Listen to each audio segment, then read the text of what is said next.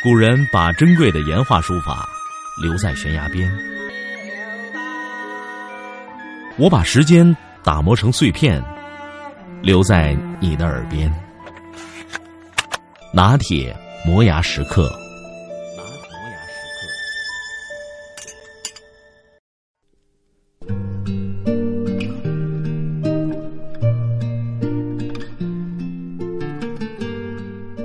几年前，在北京经济观察报的一个论坛上，当时一位演讲嘉宾是教育家杨东平。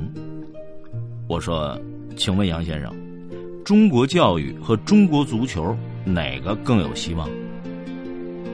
他想了半天说：“教育吧。”我说：“为什么？”他说：“足球没有希望也就算了，教育不能没有希望。”问题是，我们要考虑的是中国教育是不是大幅度、大面积的提高了我们整个国民素质。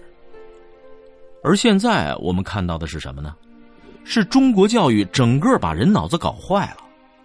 中国教育和中国文化的问题一样，是弱智化。搞坏的原因是什么呢？是我们的教育评价目标就是“成王败寇”这四个字。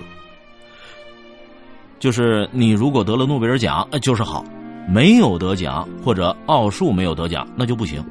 就是以成王败寇、急功近利、见利忘义，忘掉了教育的根本目的。这种成王败寇的评价标准的结果是不把学生当人，望子成龙、望子成才、望子成器。龙是什么？怪兽啊！才是什么？木头。气呢？东西，就是你要成怪兽，你要成木头，你要成东西，就是不要成人。现在口口声声以人为本，最应该以人为本的应该是教育。可是，在中国，最应该以人为本的领域，最不把人当人。你看看我们现在的孩子过的是什么日子？有一家媒体报道说，夫妻两个白天平时工作非常忙，到了国庆长假，孩子问爸爸妈妈能不能花一天时间陪他到游乐园玩一下。哎，夫妻俩开了一夜的遵义会议，最后咬定牙关，下定决心，拿出一天的时间陪孩子上回游乐园。做了第一个游戏，孩子挺高兴，妈妈就问：“好玩吗？”“好玩。”“那回去可以写篇作文了吧？”孩子当场脸就拉下来，然后垂头丧气的去做第二个游戏。做完第二个游戏，妈妈又过来问了：“第二个游戏好玩吗？”“嗯，好玩。”“那你可以写一篇精彩的作文了吧？”孩子说：“妈妈，我不玩了。”一天玩的时间都不给孩子，就盯着他作文。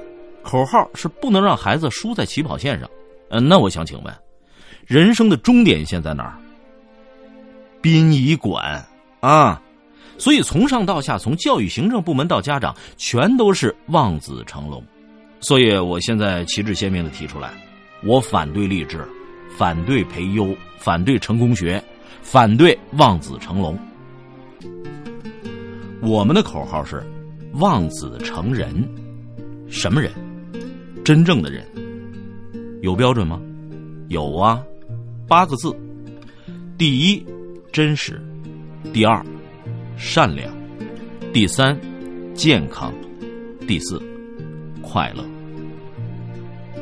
首先说真实，有人说不可能，这年头你还能全说真话不说假话？我说能，因为我们的真话标准是不说假话。有人说，那你说的全部是真话？我说是，他说那不可能，说真话是要倒霉的。实际上这很简单，你觉得这个真话说出来要倒霉的话，你可以不说。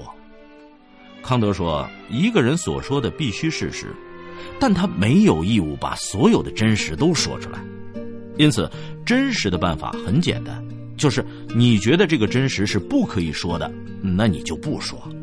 然后假话你也不说，剩下的那全是真话，这就是真实。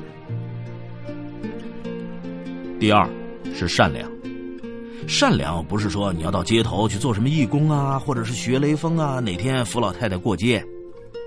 善良的底线是恻隐之心，恻隐之心就是不忍之心。不忍心人家受到无辜的伤害，包括对小动物，所以不但不能行凶杀人，也不能虐待小动物。我们要在法律上保证公民的恻隐之心不受到伤害。第三是健康，身体健康和心理健康，而心理的健康比身体的健康更重要。第四个是快乐，快乐是非常重要的。在孔夫子那里，做人的最高境界是仁，做事的最高境界是权，就是权衡那个权。治学的最高境界是乐。知之者不如好之者，好之者不如乐之者。快乐是最高的境界。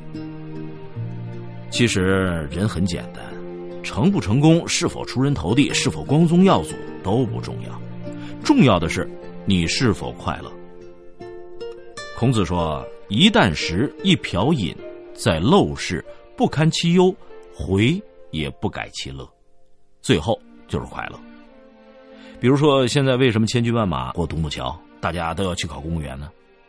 我非常同情大学毕业以后挤破脑袋去考公务员，虽然我不赞成，但是我非常理解，也非常同情，因为他缺乏的是安全感嘛。有一个农村来的孩子就这样对记者说：“我也不想考公务员，但是我爸妈让我考。我爸妈说了，孩子，你要考上公务员，咱在村里就不受欺负了。”他要的就是一个安全感，所以我们的社会应该给每个公民提供足够的安全感，让每个公民有足够的尊严，不管他从事哪个职业，不管他在哪个岗位上，他都是一个安全的、有尊严的人，这样他才能快乐。这就是我对中国教育的希望。我希望中国教育能让我们每个孩子。中国改革，中国社会能够让我们每个中国公民都能成为真正真实的人、善良的人、健康的人、快乐的人。这就是我的中国梦。